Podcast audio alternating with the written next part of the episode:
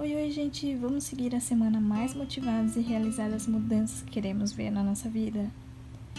Convido você a refletir sobre algumas coisas. Você sabia que nossos pensamentos e crenças interferem em nossos sentimentos? Portanto, nosso humor, comportamentos e hábitos, e isso reflete nos nossos resultados? A opinião que você tem a respeito de si mesmo afeta profundamente a maneira pela qual você leva a sua vida. Desde a nossa infância, vamos recebendo instruções de como o mundo funciona e como devemos nos relacionar com as pessoas e ao nosso redor.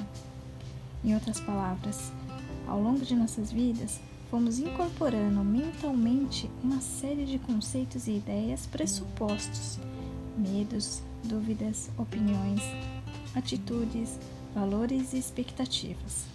O nosso subconsciente entende tudo isso como verdades incontestáveis, e isso vai influenciando o que dizemos, o que pensamos e o que sentimos, ora positivamente ou negativamente.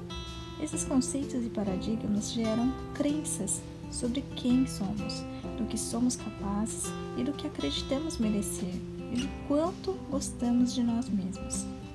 Então, quais histórias você anda contando para si mesmo e para os outros? Repetindo, quais histórias você anda contando para si mesmo e para os outros? Isso são algumas questões para vocês refletirem sobre esses conceitos e identificar onde está a relação entre você, suas verdades, sua essência e onde você quer chegar.